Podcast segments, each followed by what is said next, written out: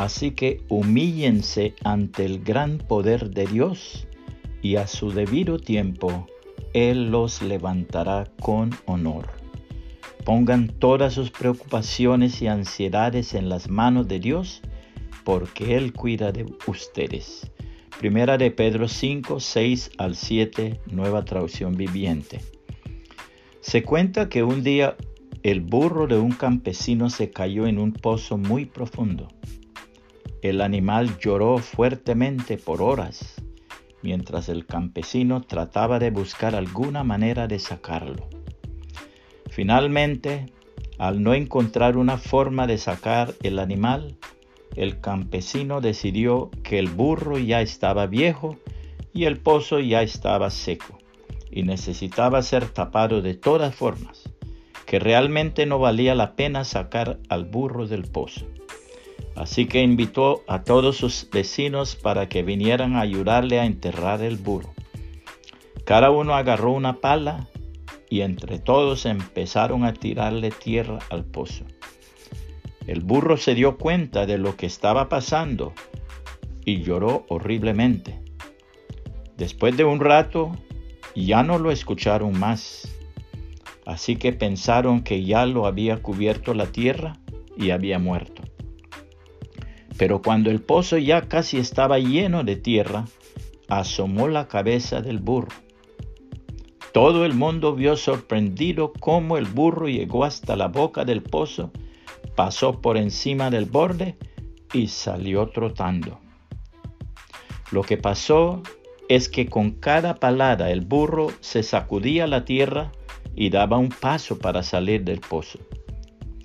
Muchas veces la vida va a tirar tierra sobre nosotros, todo tipo de tierra.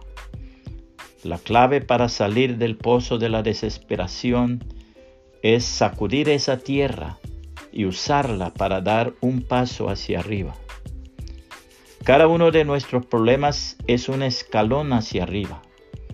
Podemos salir de los más profundos huecos si logramos entender que nuestro gran Dios y Salvador, el Señor Jesucristo, se manifestó en carne precisamente para darnos la salvación y la victoria en nuestras luchas.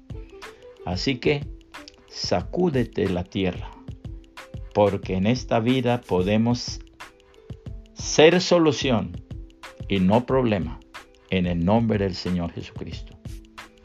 Dice la palabra de Dios, con paciencia esperé que el Señor me ayudara y él se fijó en mí y oyó mi clamor.